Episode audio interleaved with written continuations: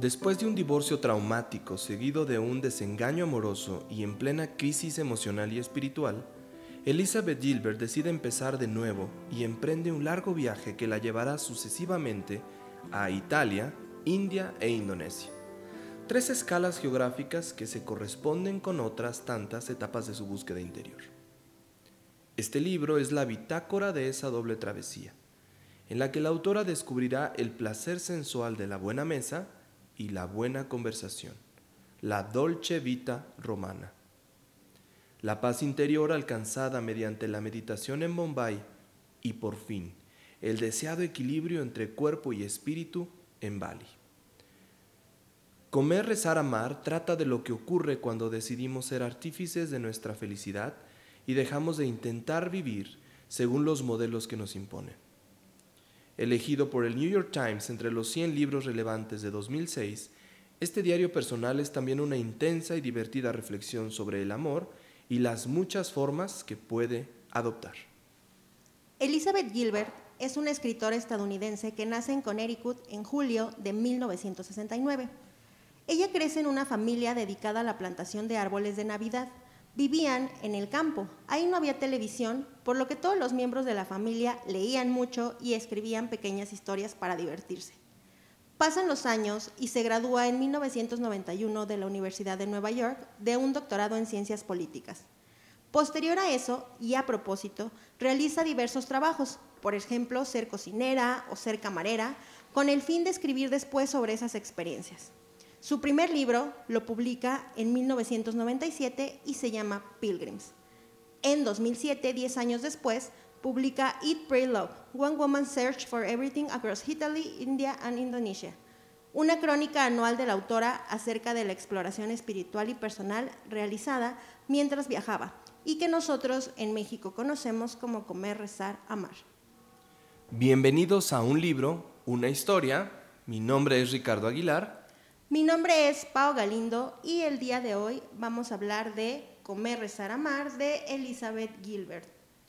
Pues bienvenidos, nos da muchísimo gusto saludarlos nuevamente en este podcast, Un libro, una historia. Queremos agradecerles a todos nuestros podescuchas porque desde hace cuatro episodios, tres episodios, nos han estado ayudando a llegar a muchas más personas. Hasta este momento Vamos o llevamos contabilizadas cerca de 400 personas que han escuchado nuestros podcasts a través de las plataformas eh, diversas que existen para este medio. Y principalmente queremos agradecerles a todas las personas que nos escuchan también en otros estados de la República, en particular a las personas de Guadalajara, Jalisco, Zapopan, en Nuevo León, sobre todo en Guadalupe, en Apodaca y en San Pedro Garza García, que es donde nos escuchan más, a la Ciudad de México, por supuesto, a la delegación Gustavo Amadero, a la delegación Cuauhtémoc, y también a las personas que nos escuchan en San Luis Potosí, en Río Verde y en Matehuala, que curiosamente, Pau, ahí es donde más nos están escuchando. Y por supuesto también a todos aquellos que nos escuchan a través de el sistema o plataforma favorito de podcast. Así que comenzamos, Pau, con este libro por demás interesante y que estuvimos pues meditando mucho que íbamos a hablar de él. Sí, de hecho eh, fue un libro que, que, ya teníamos como formado en la lista porque los dos ya lo habíamos leído. Como les habíamos comentado, estábamos buscando libros que compartiéramos una afinidad común porque si te habían gustado a ti, me habían gustado a mí, pues era probable que le pudieran gustar a alguien más. Pero no sabíamos exactamente eh, qué tema cerrar porque sentíamos que el libro hablaba de muchísimas cosas. Eh, o sea, como que tenía muchos temas. Realmente la escritora es un diario. Creo que a todas las personas nos pasan muchas cosas a lo largo del año. Entonces, pues era evidente que ella iba a retratar todo lo que había vivido. Y apenas creo que anoche estábamos cerrando qué era el tema que queríamos abordar, más o menos qué historia, porque no era como que uno hablara de una cosa y otro de otra y para que fueran 500 temas. Entonces, es un libro como muy complejo. Yo creo que valdría la pena empezar a platicarles. Ahorita tú les platicas este, un poquito, pues más o menos cómo está construido y demás. Creo que te acuerdas más que yo. Estábamos llegando a una conclusión curiosa. Ahorita que llegamos a grabar, eh, yo le conté a Ricardo de mira lo que me encontré en mi libro y en qué fecha lo leí yo. Ricardo lo leyó casi al mismo tiempo y era un punto en el que Ricardo y yo no nos conocíamos siquiera, pero estábamos atravesando en una edad diferente cada uno obviamente, pero estábamos atravesando por un momento en nuestra vida que lo necesitábamos. Creo, Así que, es. creo que los dos llegamos a esa conclusión, ¿no? Y yo leí el libro allá por el 2010, o sea, ya pasaron 10 años de que este libro llegó a mi vida y fue muy importante. Ahorita que les cuente mi historia, cuento por qué. Pero, eh, bueno, creo que es importante hablar de cómo está hecho. El libro está dividido en tres partes. El, para los que lo ubican, eh, tiene una portada bien fea, en mi opinión, en la que están las fotos de la película. A mí no me gusta la portada. De hecho, tú me comentabas que tienes una edición italiana. Así es, exacto. Y esa edición pues está más padre. De hecho, la edición gringa está más padre por cómo está hecho, porque las palabras Elite, Pray, Love está hecho con Elite con pasta, el Pray es un rosario y el Love no me acuerdo qué es, pero se ve como bien bonita. Y esta pues tiene las fotos de la Julia Roberts aquí Sí, y no se ve tan padre, pero bueno. El libro está dividido en tres partes porque, como les dijimos, esta mujer eh, decide irse a hacer un viaje por tres lugares en el mundo. Mm, aquí en esta parte ella, eh, ella le dice a su editor, ¿sabes qué? No seas malo, te voy a escribir un libro, págame por el libro, págame la, la- la edición, lo que sea. Con ese dinero ella se va a viajar después de que tiene una crisis emocional y se agarra estos tres lugares. El libro tiene el nombre de acuerdo a los tres lugares que visita. Comer en Italia, rezar en India y amar en Indonesia. Eh, algo que a mí me encantó del libro cuando lo leí, no sé, yo creo que tú te fijaste más que yo en eso por, por lo que a ti te llama, por lo que te gusta, pues. Tiene 108 capítulos, o sea, son tres partes y cada parte tiene n número de capítulos que en total suman 108. Y estos está basado en las número de cuentas que tienen los Avalorians, los japas, los Avalorios. Avalorios, Los este, yapamalas, exacto. del hinduismo. Entonces, se supone que sin querer queriendo, más bien ella lo construye así y decide darle porque es un significado, ella le encuentra después. Si leen el libro van a ver a qué conclusión llega ella, pero tiene estos 108 capítulos como si ella fuera recorriendo cada una de estas cuentas de los Avalorians. Y, este, y aparte decide dividirlo en tres partes porque descubre cuando va a meditar que pues el 3 es un número este, Sagrado, sagrado y importante. 108 suma 9 y 3 por 3 son 9 y sabe que tanta cosa ella, ella platica en algún punto que pues sí lo hizo así. Y eso a mí se me hizo súper interesante porque entonces ella realmente tuvo un, un- como esa onda espiritual, o sea, ella, ella realmente tuvo ese acercamiento espiritual y decide encontrarle como el significado a todo, ¿no? Entonces me gusta mucho cómo está construido. Yo lo, esto me fijé hasta que acabé el libro y dije, ay, ¿a poco? Y me regresé, de hecho, como a buscar dónde venía y así. Que eso se me quedó muy grabado, nunca lo voy a olvidar. Y pues, este, el contenido del libro. ¿Les platicas más o menos qué es lo que hace esta mujer cuando, o por qué se va a viajar? Que no es spoiler, creo. No, de hecho, deberíamos de acostumbrar a nuestros podescuchas a que siempre vamos a tener poquitos spoilers. Eh, miren, la historia de, este, de Elizabeth Gilbert, de este personaje, que bien cabe aclarar que todo lo que vive no es para nada un proceso ficticio, es toda una experiencia personal eh, importante que ella tiene, y es que pues de pronto se da cuenta en el cuarto de baño de su casa que ya no quiere estar casada, que ya no quiere permanecer en el mismo sitio, que sin importar que tiene una preciosa casa en las afueras de Brooklyn, pues eso ya no la llena. Así que un día, por la noche, baja las escaleras de su casa, se encierra en el cuarto de baño y ella relata y cuenta que precisamente pasa toda la noche meditando, no, no meditando como, como la práctica hinduista, no, sino reflexionando, Pensando. pensando que ya no quería estar casada. Entonces, ella no creía en Dios de ninguna manera, por ningún motivo, y entonces decide que su única opción para asegurarse en tener una respuesta correcta es hincarse y pues como estas experiencias religiosas cristianas, pues decide hablar con Dios. Y ella dice, yo no recibía ninguna respuesta, yo estaba tan afligida y tan deprimida, tan triste, tan devastada, que recibí una respuesta de Dios, pero incluso lo aclara en el libro. O sea, no, no crean que esta experiencia religiosa que les voy a contar es como para hacer que ustedes crean en algo en particular, sino solo escuchen lo que les tengo que decir o solo lean lo que les tengo que, que decir. Y ella cuenta que cuando estaba sentada en ese cuarto de baño, pues de pronto alguien, una voz fuera de sí misma, fuera de ella, le dijo, vete a dormir. O sea, esa era la respuesta más cercana a su petición. Era, vuelve a la cama, Liz. Esa era la respuesta. Y entonces, pues ella inmediatamente se levanta, se regresa a la cama y dice, claro, esa es la respuesta próxima que Dios me podía dar, porque pues necesitaba descansar por todo lo que venía.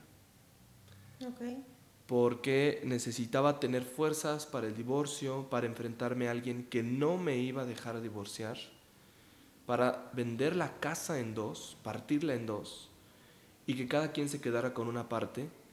Y además vendría un suceso importante en Estados Unidos que iba a volcar de, totalmente el proceso del divorcio de Elizabeth Gilbert.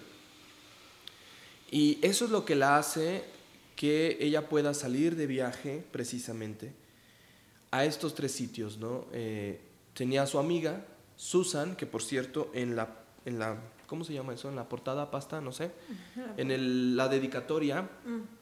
De hecho la dedica a ella, le dice, para Susan Bowen, que me dio amparo aunque estaba a 20 mil kilómetros de distancia. Susan era su amiga, es una amiga existente aún, eh, y le dice a Susan, es que yo ya no palpito, yo ya no siento. Y, y, realmente no siento nada, ¿no? Susan, muy molesta, le contesta, pareces una colegiala, una niña de 15 años que dice que se va a ir a recorrer el mundo para encontrar su destino. Y a pesar de eso, Elizabeth Gilbert hace caso completamente omiso y en una librería, buscando en la sección de libros de divorcio, porque ella necesitaba entender cómo funciona el divorcio en Estados Unidos, pues encuentra un diario chiquito de italiano, ¿no? Un diccionario de italiano. Y ahí decide que quiere aprender italiano y entonces empieza a meditar que los lugares a los que quiere ir, curiosamente, ella no lo decide así, empiezan los tres con, la letra I. Italia, Indonesia y la India. Entonces, este es el motivo por el que Elizabeth Gilbert decide cambiar su estilo de vida en el que se encuentra, dejarlo todo y lanzarse a estos tres países. Ahora, ¿cómo lo hace? Bueno, pues es que es una periodista que escribe en revistas importantes como GQ, eh, como The New York Times, entre otras, eh, y lo que hace es que le pagan por adelantado la propuesta de un libro nuevo, un diario de viajes, precisamente este. Que era lo que te comentaba ahorita, que ella soborna a su editor, ¿no? Exacto y logra este dinerito, ¿no? Y con ese dinero es cuando puede tomar esta fuerza para irse de viaje. Entonces, básicamente en esto consiste el preámbulo del por qué se va Elizabeth Gilbert a estos tres países. Algo como muy curioso es que yo siento que a lo mejor para las generaciones de ahorita, porque tomemos en cuenta que ella escribe el libro hace más de 10 años, ¿no? Sí. Entonces, eh, para las generaciones de ahorita puede ser muy común con esta nueva onda que los millennials y lo que siga después de los millennials y demás, de que tú dices, ay, ya cambio toda la fregada y avientas todo y te, y te avientas tu año sabático y decides cambiar de trabajo y botas todo y para es muy fácil. Pero hace 10 años, culturalmente hablando y socialmente hablando y económicamente hablando, eso era muy impensable. O sea, ¿cómo vas a dejar tu estabilidad por irte hacer como algo, ¿no? Y era una de las cuestiones como escandalosas alrededor de ella, de, a lo mejor su familia o que sea del libro, porque ahorita es muy fácil que pues sí, como que las, todo es muy freelance y los trabajos son así, todo es muy, ah, muy de ese tipo, pero quienes realmente les tocó en una vida laboral hace 10 años, porque esta mujer en ese momento tenía 31. Exacto. Entonces ella era una persona que tenía ya su vida hecha, ¿no? como a nosotros nos platicaban la vida que tú ya tienes que tener a los 30. Estar con una familia, estar casado. qué complicado. y ella se enfrentaba contra esa situación cultural. Algo que no me acuerdo del libro, o sea, no me acuerdo exactamente, ella decide terminar su matrimonio porque por ahí el marido como que le pone el cuerno. Yo me algo de eso empieza como en la parte inicial del libro, pero no me acuerdo exactamente cómo está estructurado. Y algo que a mí se me hizo la parte que a mí en ese momento me llegó un poquito más, era que ella decide que platica con su marido, vamos a, acomodar esta onda, vamos a tener familia. Ellos no tenían hijos, o sea, era una familia rica. de esposo, esposa que trabajaban y tenían dinero, ¿no? Pero no tenían una familia con hijos. Deciden platicar, tener hijos, y al decidir platicarlo, en ese momento en el que ella dice, ok, pues creo que una solución para darle forma a esta familia es pues embarazarnos, ¿no? Y en ese momento se da cuenta de que ella no quiere ser mamá. En realidad ella no es algo que ella estaba buscando ni esperando, pero lo estaba haciendo por constituir esta vida que te platican que tienes que tener. Entonces ella dice, yo no quiero un hijo. O sea, y me acuerdo que platica, no sé si con su hermana, con una amiga, y que le dice, es una frase que viene en el libro, que tener hijos es como hacerte un tatuaje. O sea, tú tienes que estar realmente seguro porque ahí lo vas a tener toda la vida. Se lo platican de una forma más o menos así. Y ella dice, pues no quiero ni tatuajes ni hijos. Entonces eh, ella empieza a entrar en esta catarsis en la que dice, pues es que mi familia ya está rota, mi marido, yo no quiero hijos, no se va a remediar esto y no sabe para dónde. Y pues hace esta onda de vámonos a, viajar, porque tenía los medios, que igual, repito, no era algo normal, sino que era, era complicado para su época, pero ella buscó los medios económicos para costear el viaje. Hay una película, ahorita les contamos de eso, y en la película pasa algo parecido de dónde saca el dinero, ¿no? Entonces, em, y está esta onda, pues, de que ella decide hacer este cambio por ella, por su vida, por, por darle como forma. Y empieza su travesía en, este, bueno, a los 31 años de, 31 años de edad. Eh, y después de siete años de matrimonio, eso es importante, o sea, termina un matrimonio de siete años y pues dice, ya, a la fregada todos nos divorciamos y empieza su travesía en Italia, se va a Roma.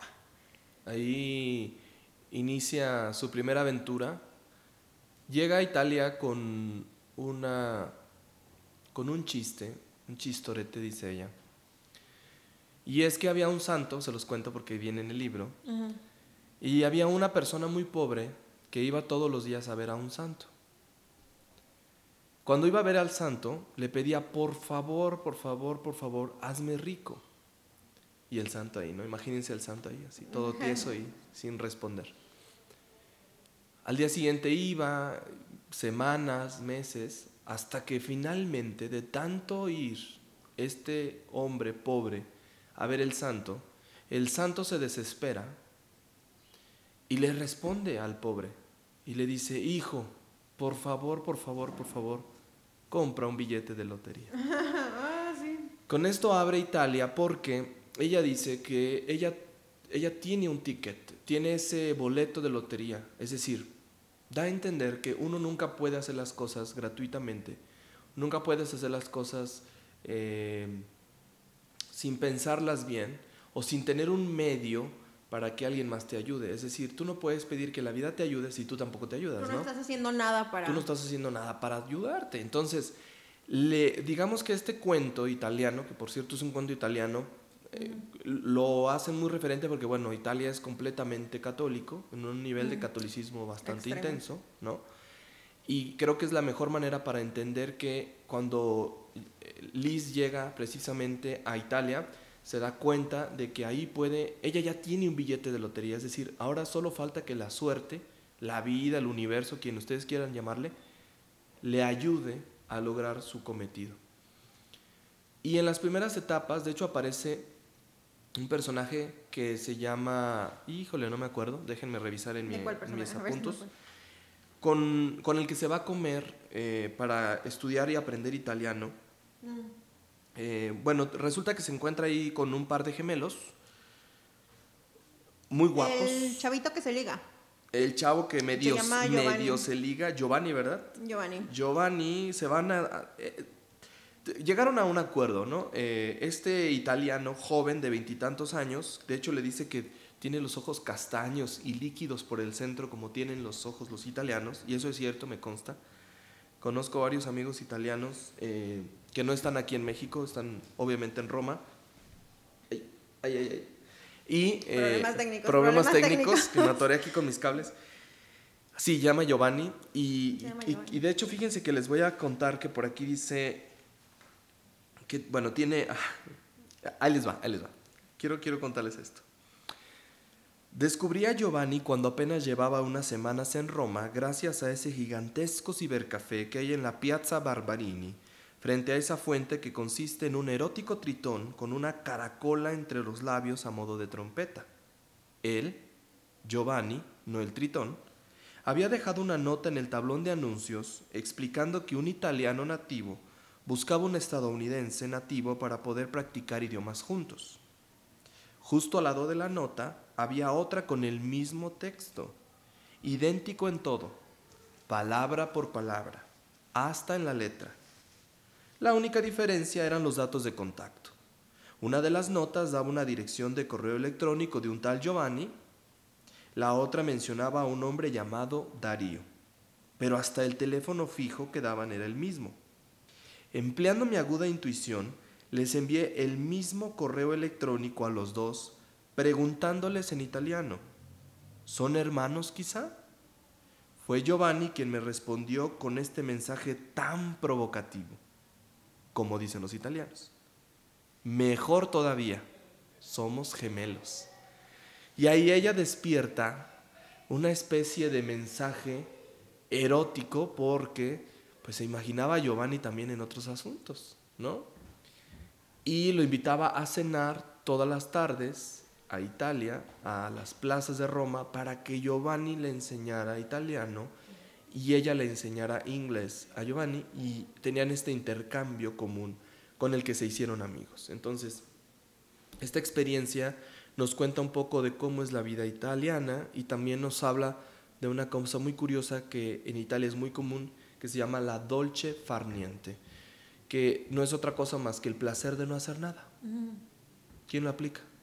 Sí, que ella descubre, ella era una persona que trabajaba mucho, que tenía un ritmo de trabajo muy pesado, o sea, porque se la pasaba escribiendo y demás. Y pues es una persona como muchos, yo creo que siempre está haciendo como algo.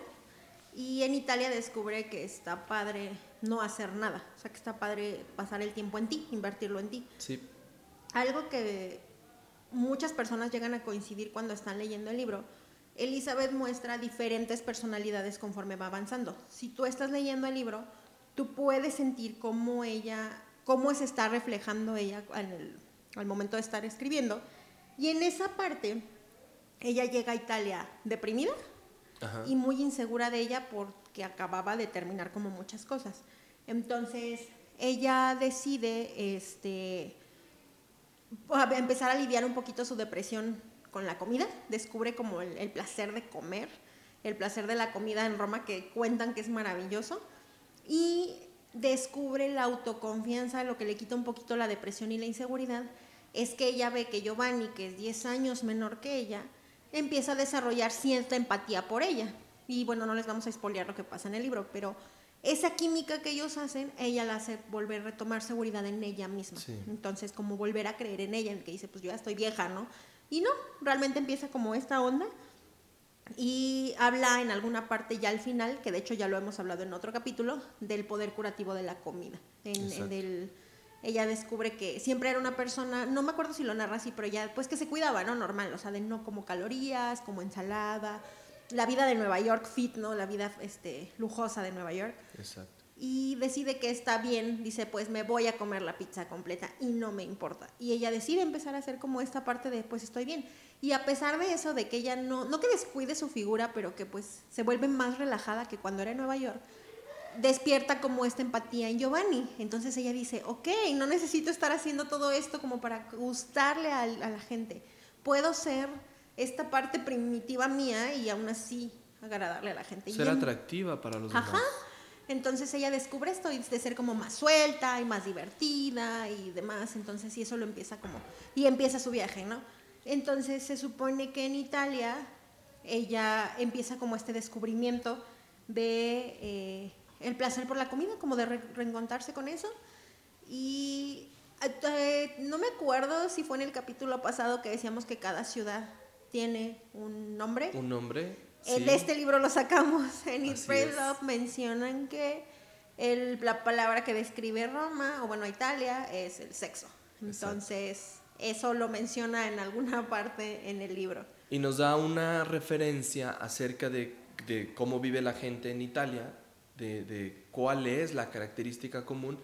Y hablando de la comida, tengo tres episodios de este capítulo que a mí me marcaron muy fuerte, que fue, el primero es que Elizabeth Gilbert llega a una cafetería italiana y nadie la pela, nadie le hace caso. O sea, hay un montón de gente comprando café, pero nadie, nadie le hace caso. Y de pronto se encuentra alguien, una suiza o sueca, no me acuerdo bien, que le dice, eh, a ver, espera, y levanta la mano y grita.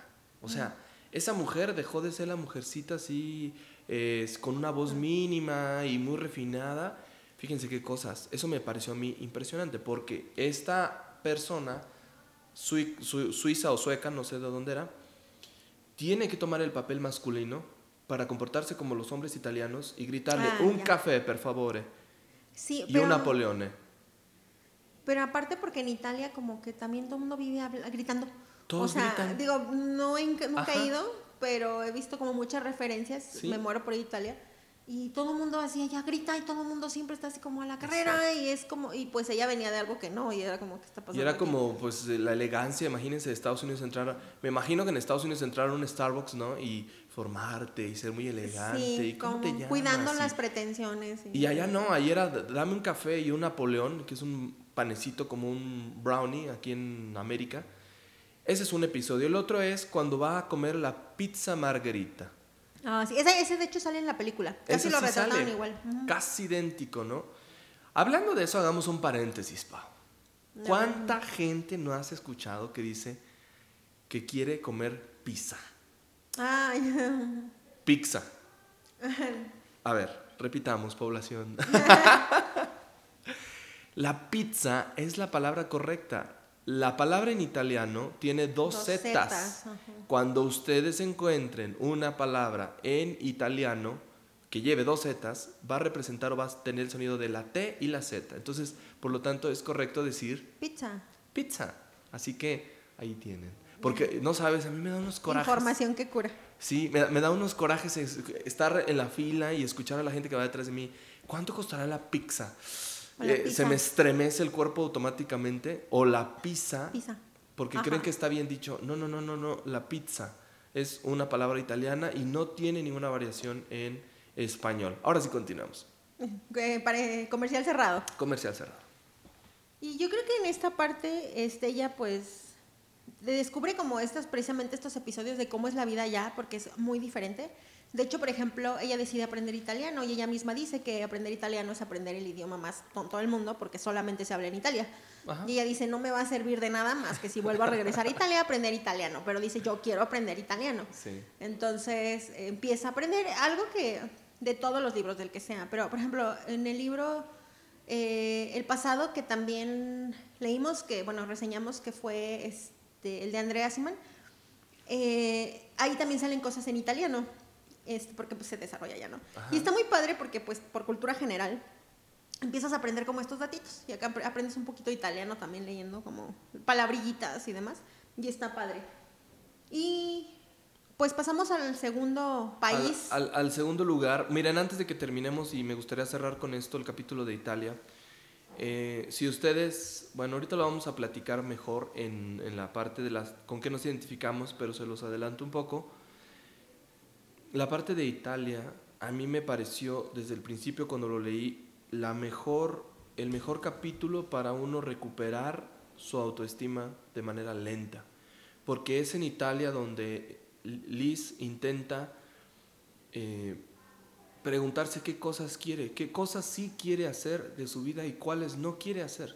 Entonces se empieza a comprar flores para ella misma, se compra una caja de colores, empieza a comprar los diarios en italiano y se sienta a vivir la vida de la dolce farniente, donde ella se prepara de comer, se sienta al sol, al sol italiano, que dicen que no es tan, tan directo como el de América, ¿no? por la posición en la que se encuentra el país.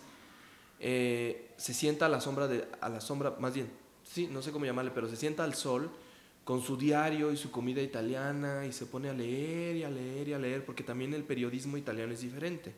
Yo, yo lo sé por experiencia propia. Hay dos diarios que ahorita les voy a contar que si ustedes tienen algún amigo o amiga que viaja al extranjero, encárguenselo, se llama el Corriere della Sera, que es como la información de la tarde, y ahí encuentran estos textos muy bonitos, eh, que fíjense, son notas periodísticas, pero están hechas como si fueran pequeños cuentos, entonces Liz cuenta estas cosas, ¿no? Y al final, con esta historia, logra rellenarnos el corazón porque te vuelves a sentir amado, confortado y también hay muchas experiencias valiosas de autoestima y amor propio. Pero bueno, la segunda parte es cuando de pronto eh, se va a la India. Y para llegar a la India también cuenta un cuento. Y este cuento dice que alguna ocasión, en alguna ocasión su familia tenía gallinas, como bien lo contaba Paola al principio en la reseña de Elizabeth, tenía gallinas en su casa y tenían una granja. Entonces, cuando su papá necesitaba que, pues, comerse una gallina, ¿verdad? Y pues la mataban de día, tenían que reemplazarla con otra. Pero no podían meter a la gallina de día, porque si no, las demás gallinas se iban a dar cuenta que esa gallina no era de ahí y entonces iba a armar el merequetengue. Así que lo que hacían con más facilidad era que durante la noche Iban por la gallina, mientras todas las gallinas dormían, metían a esta gallina en el gallinero, y cuando despertaba, la gallina se encontraba rodeada con otras gallinas y decía, si siempre he estado aquí, ha sido porque siempre he vivido aquí, ¿no? Es como una referencia que cuando tú llegas a un lugar tienes que llegar muy despacito para no llamar mucho la atención y acostumbrarte a la vida de la gente y después tomar eso. Porque la India es un país difícil, es un país complejo. Entonces, ella curiosamente llega de noche a la India. Y aquí en la India, ella llega a Bombay. Y como les platicaba hace ratito lo de cómo se muestra ella, ella eh, llega como, ok, ya aprendí en Italia a convivir conmigo, ya regresé a esta parte en la que yo vuelvo como a reencontrarme y demás. Entonces ella llega estresada a a la India porque ahora dice, ok, ya sé más o menos por dónde, pero ahora cómo lo hago. Entonces, durante toda la tercera parte del libro en la que ella está en la India, ella tiene que luchar contra el nerviosismo y el estrés de estar pensando en todo momento cómo resolver los problemas que ella tiene, o sea, decir, ok, ya sé para dónde y ahora cómo le hago, que creo que a todos nos ha pasado. Entonces, en India, eh, es un capítulo, en, en la película se retrata más o menos igual, pero es un capítulo en el que ella, para poder encontrar ese camino y voz interna, aprende a meditar. Lo importante del capítulo es que ella se mete a lo que es la, meditación, la meditación chida, la meditación en los orígenes, en los templos, con la religión de allá. Ella no es una persona religiosa. Y lo que a mí se me quedó muy grabado del capítulo es que a ella le estresa mucho meditar. Ella se sienta y ella no puede estar callada como que ella veía a todos y decía, es que, o sea, ¿qué están haciendo? Y ella, en el momento que está narrando, el momento de que tú tienes que meditar y que la posición y que el mantra y no sé qué, ella realmente se desconcentra y está pensando en otras cosas, que ella se le durmió la rodilla, que si hizo esto en la casa, que si tal cosa, entonces a ella realmente le estresa meditar. Yo, ese fue un capítulo, fue lo que más me quedó grabado del capítulo porque en ese sentido Ahorita les cuento mi historia, pero yo me identificaba mucho con Elizabeth y es igual. Yo soy una persona que no puede meditar. Yo, ella lo consigue y de hecho yo dije, ok, de hecho hay como cositas que me acuerdo que, que marqué y ahorita estaba viendo que yo este libro no lo subrayé, en ese momento todavía se me hacía sacrilegio rayar los libros, pero hay una parte en la que ella empieza como a entender cómo se medita. A mí me cuesta mucho trabajo meditar, a Richard no, por ejemplo. Y yo no puedo, yo soy una persona que no puede apagar el cerebro, entonces yo no puedo desconectarme y decir así como, ah, vamos a sentar una hora a perder el tiempo a ver si medito. No, yo no puedo. Entonces, y a ella le pasa lo mismo. Entonces, esta parte como decir, a ver, te calmas y necesitas volver como a tal y empieza... Tiene un maestro que no me acuerdo cómo se llama, no sé si tú te acuerdas cómo se llama. Este, yo no me acuerdo. No, en, en la India no, no me acuerdo. Pero este maestro, que es un, un señor grande, este, un monje o una cosa por el estilo, es el que le enseña a meditar.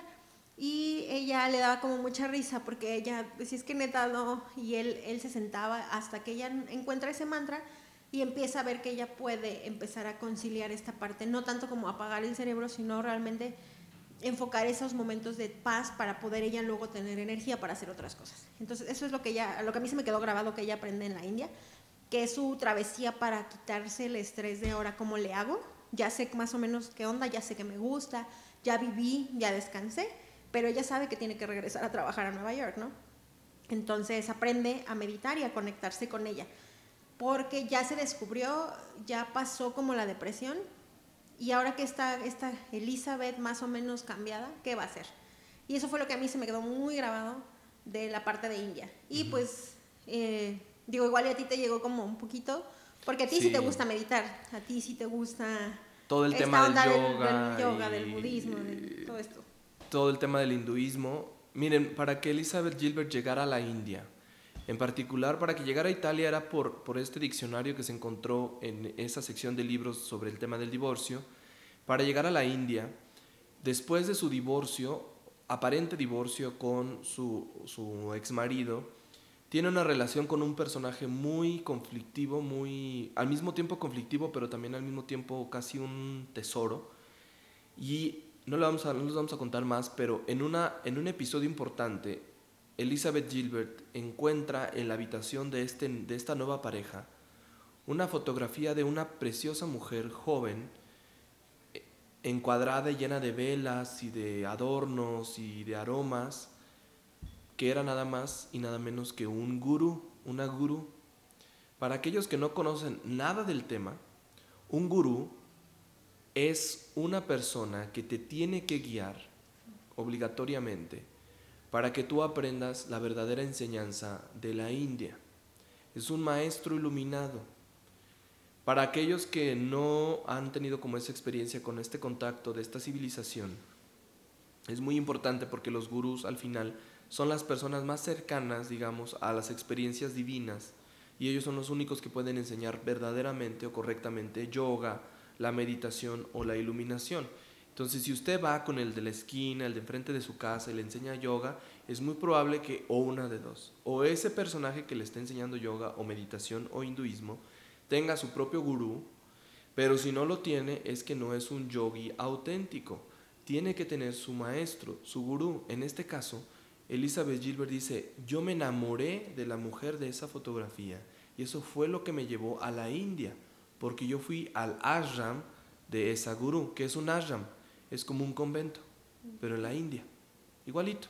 Ustedes entran, se encierran ahí unos meses para un retiro espiritual, viven con otras personas y al final tienen una interacción religiosa y divina. Eso sí lo tengo que aclarar. El tema de la India también es religioso, como en el tema de los cristianos o los judíos o los musulmanes. O sea, es una experiencia religiosa. Y al final, eh, Elizabeth Gilbert pues encuentra estas experiencias de meditación muy complicadas porque, imagínense, yo le contaba a Pau, ¿no? Ahí les va. Para poder hacer esta meditación que tiene Elizabeth, estamos hablando de que te tienes que levantar a las 4.30 de la mañana, porque esa es la ley. A las 5 tienes que estar meditando y durante una hora completa tienes que estar cantando el Guru Gita.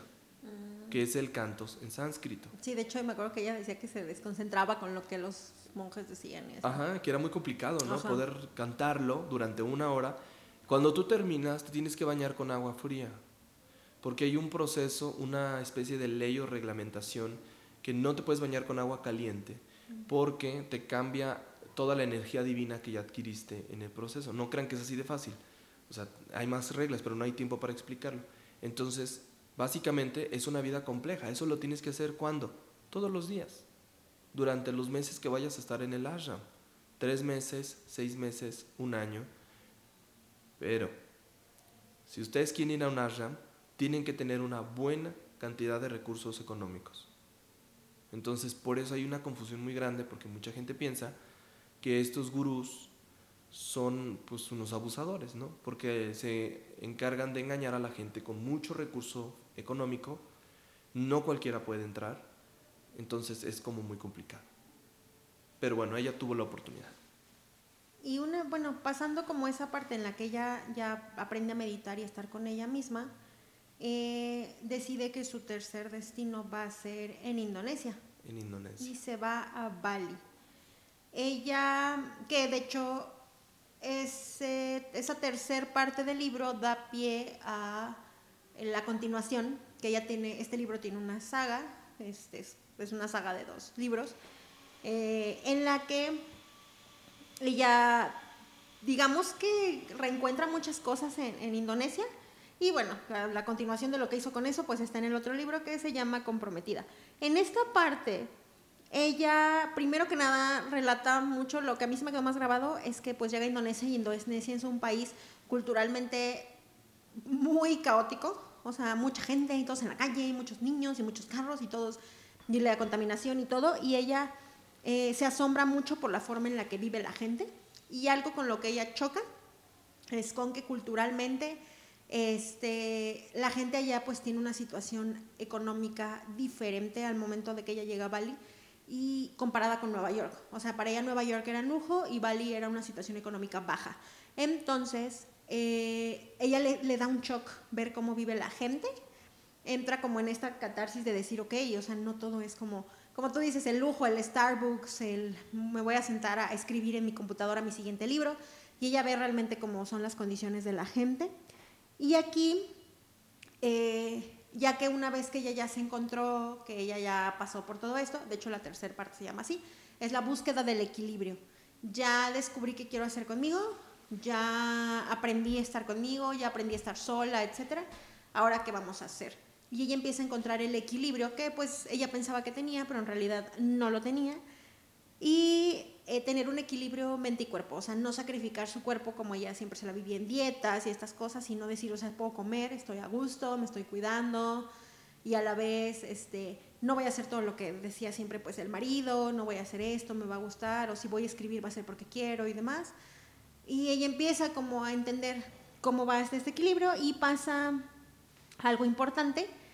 Ella ya estaba como muy curada de, del amor, de que la mala experiencia que había tenido primero narra un poquito que ella, este, cuando era chica, eh, a lo largo del libro, en el primer capítulo lo narra, de hecho, que ella cuando estaba pequeña, desde que tenía 15 años y ahorita tenía 31, siempre había tenido un novio, siempre había estado con alguien y nunca, nunca no había tenido un hombre en su vida. Entonces, pues ya se casa con su marido y ella, eh, en esta parte que narra, dice, es que ahora que estoy divorciada, pues, ¿qué se hace? Porque yo realmente o sea, terminaba con un novio y andaba con uno, muchas veces andaba con dos al mismo tiempo o salía con dos personas porque ella era así. Entonces a ella como que eso le conflictuaba, ¿no? No tener un nombre en su vida. Entonces ella decide que pues está bien. Después de su travesía en Italia con su maestro, pues ella pasa como esta situación y dice, ah, ok, puedo estar así. Pero pues conoce a, una, a un chavo, señor brasileño en, en Indonesia y pues eso ya tiene historia en el segundo libro, ¿no? Pero a mí lo que se me quedó muy grabado como eso, que ella, la, cómo llega y se da cuenta, lo que creo que la hace realmente, lo que yo entendí que realmente la hace como sentar cabeza o decir, ok, no todo es lo que yo tenía en Nueva York, es como este choque cultural con Indonesia, lo que ella estaba viendo y que ella ve que hay otras situaciones de vida y decide cómo adaptarse y hacer cambios a partir de eso. Yo creo que hasta bajarle un poquito al lujo o, un poquito como dejar como la pretensión, o sea, volverse como más natural. Entonces eso está padre, eso fue lo que a mí más me quedó grabado de la tercera parte, que es como todo un, viaje. De hecho, ahorita creo que Ricardo y yo estamos eh, resumiendo 500 detalles del libro en nada. Exacto, estamos resumiendo lo más que se puede porque el libro trae muchas enseñanzas. De hecho, yo ayer en la noche le llamé a Paula para, oye, ¿qué me despertó la, la, desperté, ¿qué vamos a hacer con este libro? Es que tiene mucho. La última parte a mí me parece la más bonita también, porque Bali, eh, primero Bali nos recuerda a estos, estos paraísos terrenales en la tierra, donde tú encuentras, decía ella que la casa que había rentado sacaba la mano y tomaba los mangos. Ah, sí. Y luego iba a la otra ventana y se encontraba con las bananas, los plátanos, ¿no? Y Paola, yo y otros compañeros vivimos una experiencia semejante en la Huasteca Potosina, cuando nos fuimos de viaje, y también nos pasaba eso, ¿no? Nos tocaba estos hoteles pegados en la sierra, o no me acuerdo si era en una región así, donde uno literalmente podía sacar la mano y tenían los mangos enfrente, ¿no? Y entonces me recordaba mucho esta historia. Mm, entonces Bali, Bali tiene esa, esa peculiaridad y también ahí se encuentra, o se encontraba, mejor dicho, que Tutlayer, un maestro que fue el que la obligó a regresar a este país, porque recuerden que todos tienen el por qué iba Elizabeth Gilbert a ese lugar. Bueno, en, ese, en esa ocasión eh, parece ser que 10 años, pues, digo 5 años antes, perdón, de la historia esta que les estamos contando, eh, Elizabeth la mandaron a hacer un reportaje a Sumatra, a las, a las Indonesias. Y ahí se encontró con este, con este personaje que le leyó la mano y le dijo que iba a tener un matrimonio largo, uno corto, y que iba a perder todo su dinero, pero que no se preocupara, que lo iba a recuperar pronto para poder regresar a Bali y enseñarle a este señor inglés. Eh, la película lo retrata tal cual, ¿no? El punto y lo triste de esta historia es que Ketut Layer, el personaje real, murió en 2019. Mm. Entonces mucha gente que leyó el libro hacía peregrinaciones reales. Para conocerlo, para ir a verlo. Para conocerlo en Bali. Sí, sí, ya me acordé. Porque era un personaje verdaderamente importante y porque según cuenta la historia de los visitantes, sí tenía algo mágico, este señor, que te sorprendía, porque sabía tu vida y como imagínate, tú vas de aquí de México a ver a Ketut Layer y de pronto él te cuenta tu historia y dices, un momento, no nunca nos hemos visto, no nos conocemos y además me estás dando un dibujo que va a sanar mi destino. Esa era una característica de Ketut Layer. Me gustó mucho, la verdad es que me encantó esta parte del libro y pues lo vamos a dejar ahí porque si no, no vamos a acabar. De hecho, pareciera que les estamos dando como muchos spoilers del libro. Pero no, no. Y yo siento que este es un libro que estamos abordando desde un punto como más técnico de muchos datos y mucha info.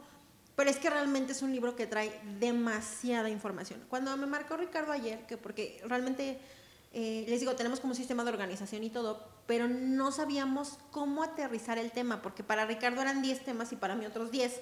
Entonces era de, ¿de dónde? ¿no? Porque queremos también hablar de esto, pero fue de, bueno, esto lo podemos meter con otro libro y demás. Y realmente ya lo descubrieron por el título que le pusimos al podcast, pero el título, o más bien el tema que quisimos abordar fue porque tanto a Ricardo como a mí, el libro nos llegó en un momento en el que lo necesitábamos. Yo te comentaba ayer que está clasificado, tiene tres clasificaciones, que mucho, todo el mundo recae en eso, que es un libro de autoayuda, que yo creo que no debería de ser calificado así. que es un libro que es solo para mujeres, que yo creo que tampoco. debería ser, que es un chic no sé qué, yo creo que no. no. Y que es una biografía, autobiografía, yo creo que hay un poco. Podría ser, sí. Pero a mí no se me hace libro de autoayuda, sin embargo es un libro que te va a ayudar. Dependiendo del momento en el que lo leas en tu vida, le puedo apostar a la persona que lo lea, que lo agarre ahorita, que se va a identificar con algo. Eso es seguro. Eh, les aseguramos que si no les cambia la vida, se acaba este podcast. Exacto. A ese nivel, a ese nivel de seguros estamos. Y esto es muy curioso porque Ricardo y yo en algún punto les estamos contando que no nos conocíamos cuando cada uno leyó el libro. Pasaron los años, hemos compartido cuestiones como de, pláticas de libros, pláticas de, cultura y demás. Y en una de esas salió que a Ricardo le había gustado ese libro, a mí también. Y a Ricardo le había cambiado en algo y a mí también. Y yo he conocido un par de personas que lo han leído que también les ha impactado. Entonces creo que esto, bueno, antes de llevarlo como a las historias, el libro es publicado en el 2007. Eh, algo que a mí me impresionó es que duró 151 semanas en la lista de bestsellers. O sea, que un libro dure 151 semanas posicionado como el libro mejor vendido, o sea, ni, la Biblia. Exacto.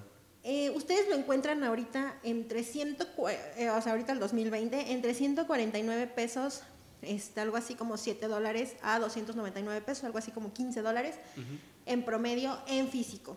Está en digital, está en audiolibro, está en YouTube el audiolibro por si también se lo quieren chutar. No sé quién lo haya narrado, pero está en YouTube. Lo pueden, yo les recomiendo que lo lean, no que lo escuchen. Es una experiencia. No es lo mismo, ¿no? No, no es lo este, mismo. Este libro sí no es lo mismo. Miren, este libro, yo, yo, Ricardo, les recomiendo que si lo van a comprar y lo van a leer, ahorita encontré ayer en Gandhi precisamente una versión chiquita de bolsillo, muy bonita. La portada no me gusta, volvemos a lo mismo. Trae a, ¿cómo se llama? Julia Roberts. Julia Roberts. Ay, sí. Y a este señor. Javier Bardem. Ajá. Eh, no me gusta la portada. no le hagan caso a la portada. El contenido es lo fundamental. Sí, es, tiene una portada que no te invita. No, no te invita a leerla, pero de veras cómprenlo, pero si lo van a comprar es bajo una advertencia. Tienen que sentarse a leerlo con mucha calma, con mucho tiempo y, y, en un momento en el que verdaderamente ustedes se sientan como que su vida no anda del todo bien. Porque si lo leen, en, se los digo por experiencia, si lo leen cuando se sienten como muy contentos y muy vivarachos, como que el libro no les ayuda realmente. Porque, pues eso qué. Entonces, a menos, al menos la experiencia que yo viví fue sentarme a leerlo con café en mano, chocolate en mano y sin que nadie me molestara y entendiendo los pasajes. Porque realmente hay muchos datos que sí son spoilers fuertes y que no les vamos a dar, pero que te sacan de onda. O sea, que te dan un trancazo tras otro, tras otro, tras otro y no lo puedes dejar de leer porque hay una historia continua a todo esto y está muy bien narrado, ¿no?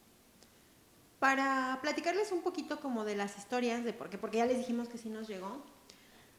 Eh, ¿Empiezo? ¿Te, sí, cuente, sí, sí. chisme? Bueno, eh, el libro ya les dije que yo lo leí en el 2000, bueno, llega a mí en 2010, estoy segura que no lo leí ahí, lo debí de haber leído en el siguiente medio año, como por verano del 2011, una cosa por el estilo. Algo que, ahorita que yo agarré mi libro, resulta que lo, porque lo saqué de mi librero, de hecho está hasta amarillo, el de Ricardo también, de tanto tiempo que tenemos con él, trae una hoja, mi libro, donde yo apunté como conclusiones que vayan ustedes a saber de dónde las saqué pero fueron como conclusiones de mí leer el libro y ahorita que las leí dije, no inventes, ¿qué sentido tenía esto?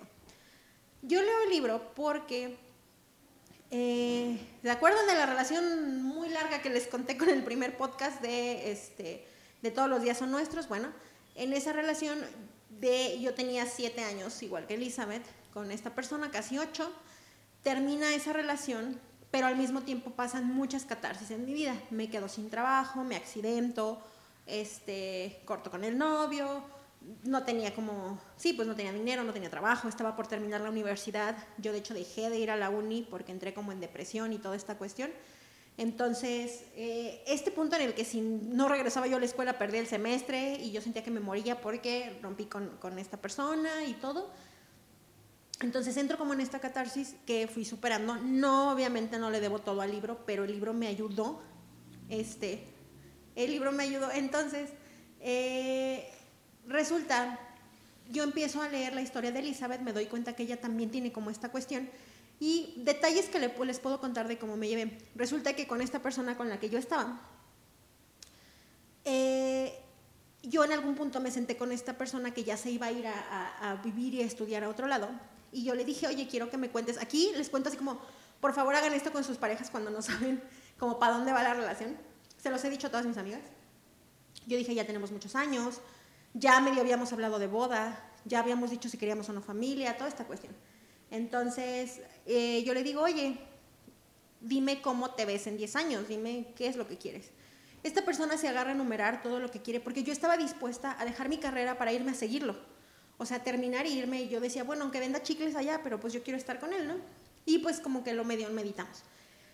Resulta que esta persona hace toda su, enumera su lista de todo lo que quiere hacer y en ninguna de esas cosas estaba yo.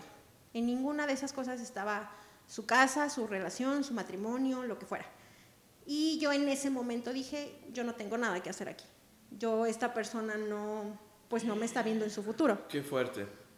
Entonces. Qué fuerte.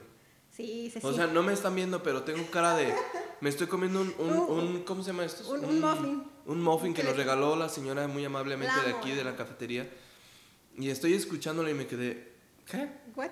Sí. Ok, continúa. Yo creo que es algo, un ejercicio fuerte que pueden hacer todas las personas cuando tienen una relación de muchos años. Si tú llegas y le dices, cuéntame qué quieres de la vida, a lo mejor no te van a decir mil planes, pero en esos planes tiene que haber que estamos construyendo un futuro juntos, ¿no? Él se da cuenta, ella se da cuenta de Elizabeth que pues su matrimonio como que no va para ningún lado y luego bueno yo también me relacioné porque ahí hubo unas cuestiones como medias de terceros involucrados y demás y resulta que pasa el tiempo y pues terminamos la relación, ¿no? Entonces yo en ese momento pues ese, ese fue como el primer golpe muy fuerte para mí, el libro me regresó a ese momento porque a pesar de eso yo seguí con esta persona diciendo, ay, igual y cambia, ¿no? Igual y sí, pero yo sabía en el fondo que yo ya no tenía nada que hacer en esa relación porque yo no estaba en el futuro de esa persona ni en planes. Entonces, eh, fue muy fuerte y pasa toda esta catarsis y demás. Entonces, yo les, les cuento, yo entré como en, yo entré en depresión, o sea, fue la, la, primera vez que entré como en depresión, depresión de lo que, así como en las películas. Dejé de ir a la escuela, este, les digo, no tenía trabajo, me acababa de accidentar, entonces estaba en cama y toda esta como cuestión. Entonces fue muy, muy fuerte ese proceso. Y no pude obviamente hacer lo de Elizabeth, de voto todo y me voy a viajar, pero entendí como esta onda de empezar a descubrirte a ti misma. Otra de las cosas que me llegó fue que Elizabeth decía, yo no sé estar sola. Yo no, no es que tuviera novio tras novio tras novio, la verdad no, pero no, no sabía estar sola, eso se los comenté en otro episodio, yo era una persona que no podía estar sin este chico con el que estaba en ese momento, y para mí fue el descubrimiento de empezar a hacer cosas solas, de ir a un lugar a comer sola, ir al cine sola, este, salir a la calle, viajar sola, y todas esas cosas que ya hice, que, fue un ejercicio de trabajar conmigo misma, sigo sin poder meditar, yo no puedo meditar, pero eh, este ejercicio como de conocerme que me gusta, que no, me fue llegando. Y la última parte en la que me acuerdo, este, este ejercicio te genera autoconfianza. Ricardo me conoce y yo soy una persona que en carácter, yo vivía como, vivía, moría y le ponía un altar a esta persona con la que andaba, no lo vuelvo a hacer con nadie, yo creo, pero yo vivía para esta persona, no para Paola. Entonces, cuando hago este cambio, pues decidí hacer, muchos, decidí hacer muchos cambios y cambié todo, cambié mi estilo de vida, mi ritmo y físicamente cambié mucho, cambié este, Totalmente. a los que me conocen antes. Totalmente, sí. Entonces, todo este cambio que tuve me llevó para algo mejor, o sea, yo siento que, que me ayudó, al grado de que lo último que me identifiqué es que cuando Elizabeth tiene como este capítulo con el chavito más joven y demás, yo también empecé a ver como de que yo, yo sentía como de, Ay, ya nadie me quiere, patito feo y demás por esta cuestión de depresión. Y empecé a ver que no, que realmente que había eh, otras personas como interesadas en mí. Empecé a tener como muchos chavos más chicos me, me, tiraban la onda, pero porque yo no me veo tan grande. Entonces era como de, sí, sabes que tengo como 10 años más que tú, ¿no? Entonces yo empecé como a, pues sí, decir, ay, mira, sí tengo pegue o este tipo de cosas. Y creo que mi juego máximo fue como, esta misma autoconfianza me llevó, por ejemplo, a, hace no mucho, este, como a tener un, andar, bueno, a salir con alguien, este, porque no, no, no fue mi novio, que me gustaba mucho, que físicamente me gustaba mucho y que para mí era como muy inalcanzable. Y que ahora decir así de, mira, pude llamarle la atención, wow. Pero eso es algo de trabajo en ti mismo, o sea, eso es como tu actitud y tu persona y tu autoestima. Y pues yo tuve como ese acercamiento. Entonces, todo este viaje por el que Elizabeth te lleva, realmente empezó para mí ahí con ese corte de relación. Y les podríamos decir 95 anécdotas del libro, pero porque de verdad tiene mucho. Sí.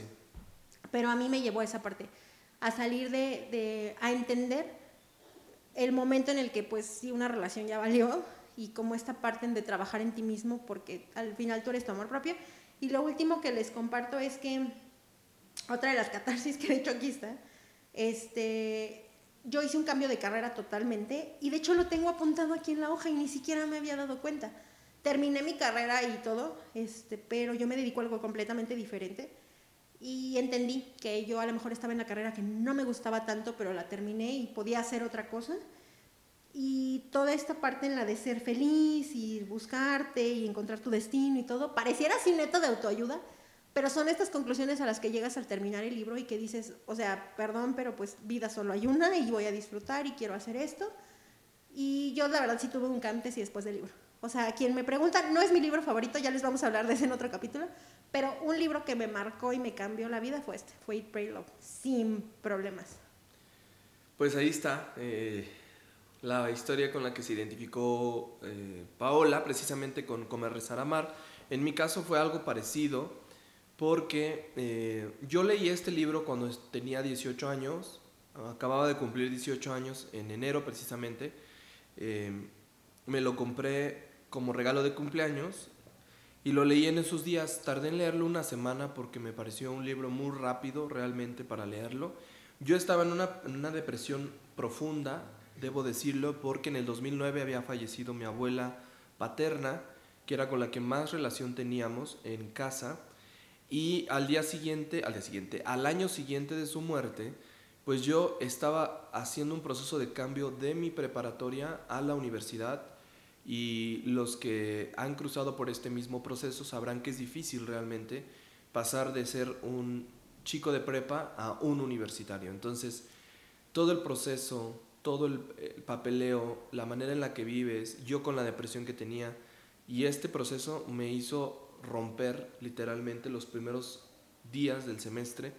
Yo no quería estudiar esa carrera, ¿no? Eh, no quería, siempre me negué, pero les voy a decir una cosa, y nunca lo hagan, por favor. Cuando mis papás me preguntaron qué quería estudiar, yo les dije que la carrera de física, porque era la carrera más barata y era la que mis papás me podían pagar. Entonces yo no quería, yo no quería estudiar eso, yo quería estudiar historia eh, o ciencias de la comunicación. Ah, yo también, y no, y acabé, no les digo en dónde. Curiosamente, pues, ¿cuánto cuesta una carrera de ciencias de comunicaciones? Bueno, en esa época, ¿cuánto no costaba en San Luis? ¿no? Ahorita ya, ya uno como que... Se niveló un poco, pero no, Sí, siempre ha sido caro. Siempre ha que- sido caro. perdón que interrumpa tu historia, pero por ejemplo, yo te conozco y eres una persona súper trabajadora y eres una persona que pues costea sus cosas. Vive en su familia, pero ha aprendido a trabajar desde muy chiquito. Claro. Y a mí me ha tocado muchos chavitos, y no estoy echando de cabeza a nadie ni nada, pero ahorita que los papás todavía te mantienen la carrera y después y demás. Sí. Y si tienes la situación económica, qué padre, pero a muchos de nosotros nos tocó vivir de becas Sí, y sí, estar, yo estuve en una escuela pública, pero yo no quería estar ahí porque yo quería una carrera, no que fuera más cara, sino, pero quería una carrera privada de, de que nada más estaba en una universidad privada, que no me pude costear por eso. Exacto. Y, y acabas en una carrera porque pues sabes que tienes que hacer una carrera. Porque quieres ser realmente universitario, porque quieres tener una carrera para, para crecer en el futuro y de pronto dices, yo busqué todas las carreras de la universidad aquí en San Luis, no, pues la más barata es física y pues sí me gusta la ciencia, más o menos, pues le voy a pues, entrar, ¿no? física. Ujú. Y estuve ahí cuando entré, pues era, era la tristeza total porque, les digo, tenía esta depresión que yo no sabía que estaba ahí, pero estaba permanente. Mi escuela era horrible, sigue siendo horrible. Ya los echaste de cabeza. No, y me vale. que sepan, Que que, se sepan que está fea la escuela. Sí, sí, porque es de color gris completamente, toda llena de barrotes, ¿sí? Eh, parece una cárcel, literalmente. Y tú salías de un pasillo a otro y todo era gris. Era el único de mi clase creyente en Dios, entonces todos me criticaban por eso, porque eran ateos la mayor parte, pues eran físicos, ¿no? ¿Cómo era posible que yo creyera en Dios y quería estudiar ciencia, para empezar? Sí, hay una lucha muy fea con muy eso. fuerte y muy terrible. Y además me sentía feo, sin, mucho, sin mucha personalidad, sin mucha... Bueno, ya se imaginarán, o sea, al final todo me golpeó. Vi la película primero y cuando la Ah, vi, ok. me, pero me debrayó completamente y dije, tengo que comprar el libro. Lo compré y no me hagan mucho caso. Pero déjenles cuento algo. Me clavé tanto en la historia del libro que literalmente me sucedió lo que le pasó a Elizabeth Gilbert en un 20%. Primero, me di cuenta de que podía aprender italiano y me metí a estudiar italiano. Me fui a comprar mi caja de colores y mis libros para dibujar. Y yo me ponía a dibujar en clases porque no me gustaban las clases. Aprendía las, sí, literal, aprendía las cosas en italiano.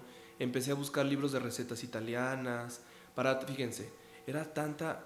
ahora, ahora me, me, me imagino a mí mismo, ¿sí? Intentando rescatar, fíjate, rescatándome a mí mismo con la vida de otra persona. Qué, qué cañón, ¿eh? O sea, viví una etapa muy fea, la verdad. Porque yo necesitaba fuerza que experimentar las mismas cosas que experimentó este personaje en el libro para poder volver a disfrutar de la comida, a disfrutar de la gente, a volver a conectarme con mi religión y era muy complicado. Para no hacerles el cuento tan largo, eh, mi historia va avanzando un poco más porque de pronto eh, pues yo me volaba las clases, Pau. Y entonces en alguna ocasión ahí en el centro histórico por Avenida Carranza, aquí en San Luis Potosí, en la avenida principal, había un restaurante hinduista. Entonces me encantaba. Porque había sala de meditación, sala de yoga, y yo andaba entrándole a esos, a sus ambientes también apenas. Así que iba ahí porque ahí vendían tés hinduistas muy sabrosos, muy ricos, y la persona que estaba ahí, la verdad es que me gustaba. El chavo que, que atendía me gustaba mucho, y yo iba por para verlo. Yo sabía que era heterosexual, pero me valía. Este, pues yo lo iba a ver porque me gustaba. Y me sentaba y me echaba mi, mi té y platicábamos bien sabroso. Y fíjate que curiosamente, les cuento, queridos podescuchas, la emoción de que me atrajera físicamente desapareció, se convirtió en mi amigo. Ah, ok. Fue bajando esta sensación de que me gustaba, ya no me gustaba, sino que fueron tan sabrosas las pláticas y estábamos tan heridos ambos, cada quien en su vida, que nos hicimos muy amigos, amigos, amigos, amigos, como hermanos al final, y, y eso desapareció. Pero un día, en ese lugar, estaba una mujer alta, casi de dos metros, y la vi recargada sobre el, sobre el mostrador. Yo acababa de llegar y alcancé a escuchar que dijo esto. Yo no parlo español, ma pusiera conversar con alguien en español. Mezclaba las palabras con español e italiano. Dije, no puede ser. Está hablando en italiano.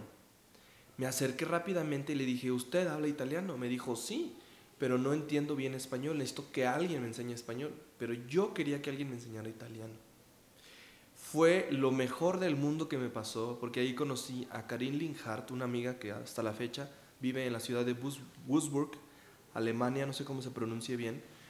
Eh, y ella me enseñó en italiano, y Paula está de testigo, mi libro trae una dedicatoria especial, precisamente donde ella me firmó este libro en ese año y me puso, querido Ricardo, porque habían dos personas, era Karin y Roger, un neoyorquino, curiosamente, que estaba en México estudiando español, y me escribieron, nosotros apreciamos tu compañía mucho, muchas gracias por las bonitas conversaciones que hemos tenido, y me escribió algo muy importante que me marcó hasta la fecha. Por favor, sé como tú eres. ¿Por qué me escribió eso? Porque yo conversaba con ella en español y en italiano, una mezcla curiosa, que yo me sentía muy triste conmigo mismo y quería cambiar todo de mí. Y esa fue su mejor respuesta. Eh, por favor, y lo puso con signos de exclamación, por favor, sé como tú eres. Eh, y ahí me di cuenta que la personalidad que tenemos es difícil cambiarla porque ya somos así. Pero podemos a lo mejor mejorar algunas cosas, algunos detallitos importantes que nos ayudan a ser mejores personas, a vivir mejor, etc. Crecí con el mundo del yoga, con el mundo de la meditación y con el mundo del hinduismo y me cambió completamente. Entonces, de ser una persona que criticaba a todo el mundo, de ser alguien muy molesto para muchas personas, porque mucha gente tenía muchos enemigos, ¿eh? muchos enemigos. ¿Por qué? Porque Ricardo no estaba de acuerdo con lo que implementaban en tal lugar, porque no le gustaba la manera en la que producían esto, porque no le gustaba que la gente hiciera esto, porque no estaba de acuerdo con ciertas cosas.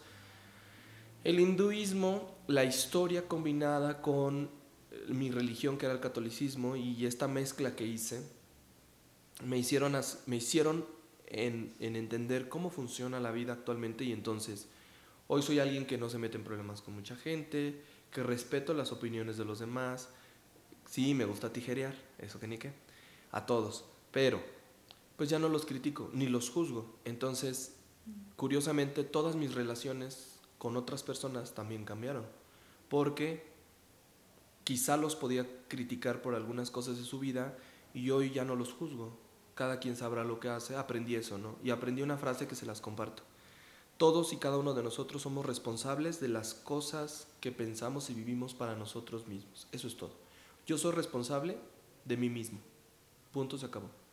Todo lo que salga fuera de ahí ya no, me, ya no es mi problema. Ya no está en tu control. Ya no está en mi control. Entonces, que la otra persona se enoje, patalee, que haga drama, pues es su problema. Tendrá que trabajar en sí misma para poder mejorar, pero yo estoy, yo estoy trabajando en eso también. Entonces, me hice muy bueno en yoga, a tal grado que ahorita ya no soy bueno en yoga, tengo que decírselos. Eh, Intentó enseñarme yoga, lo juro. Ah, sí, claro, no, no. Y comía, Paula tenía la, la, la clara experiencia de que íbamos a viajes y era de no, yo no como carne, yo no como esto, no como esto otro, necesito comer así. Y bueno, eso desapareció porque el viajar me obligó a comer la comida de los pueblos originarios Lo que nos en México. en los pueblos. Sí. No, imagínate, ¿cómo, cómo, ¿cómo decirle que no a la persona del pueblito más humilde que te ofrecía un plato de frijoles con carne? A veces si tenían carne de las que les sobraban a veces en las fiestas. O sea, cosas así, yo ya no me podía negar. Entonces, tuve que cambiar mi estilo de vida pero yo llevaba un estilo de vida muy pulcro, de alimentación perfecta, de periodos y tiempos marcados, o sea, estaba muy cañón. Conocí a una amiga que se llama Ana Paula Domínguez en la Ciudad de México, que hoy es la directora mexicana del Instituto Mexicano de Yoga, a Karina Velasco, la hija de Raúl Velasco, ella es mi amiga, Y estuvimos hablando muchas veces acerca de cómo el yoga podía cambiar la vida de otras personas. Hasta intentamos crear escuelas en San Luis. O sea, realmente estaba yo muy, muy metido en el tema. Pero la fuerza con la que yo hacía estos ejercicios hizo que me lastimara. Y entonces ya no pude hacer yoga hasta la fecha, porque no me he hecho la cirugía que necesito hacerme. Y ya no puedo moverme a ese nivel, ya no. Y Paola sabe y es consciente de mis crisis existenciales y crisis este, de enfermedad donde le digo, no me puedo ni levantar. O sea, no puedo, no puedo, ¿no? O sea, bueno, ya les contaré eso, pero básicamente eso me prohibió seguir haciendo yoga. Ya no fui tan bueno ni tan práctico en meditación. Fui decayendo poco a poco. Y me encontré un autor que después hablaremos de él cuando nos toque hablar de este libro, que combina el tema espiritual con el tema religioso. Entonces, me di cuenta de que no era, la única, no era el único camino, sino que uno podía vivir en paz y hacer el mayor bien posible a los demás y que eso era lo suficiente. Y la historia de Bali, a mí, que era la parte como del amor, no me tocó vivirla. Bueno, sí me tocó, pero no, porque fue algo muy rápido y muy etéreo. Entonces, esta historia de que Elizabeth Gilbert cuenta en este libro, a mí ya no me llegó, ya eso ya no conecté yo con ella. Pero te das cuenta que cada quien, o sea, el libro trae tanto. Claro, que, tiene para todos. Uno de los mensajes te va a llegar. Tiene para todos, sí, tiene para todos. Entonces, cuando ustedes lean este libro, con esto termino, con, con, cuando ustedes lean este libro, van a descubrir las cosas con las que sí conectan ustedes. Algo con lo que tú coincidiste conmigo cuando empezamos a leer, que te presté mi hoja y te dije, mira Ricardo, eh, aparte de muchas cosas, creo que los dos coincidimos en la parte de, eh, de la belleza de no hacer nada, que los dos decíamos porque nos costaba mucho trabajo. que nos costaba mucho trabajo. Y otra cosa fue que los dos cuando terminamos coincidimos que concluyes en el a ti qué te gustaría hacer hoy, Pau, o a ti qué te gustaría hacer hoy, Ricardo.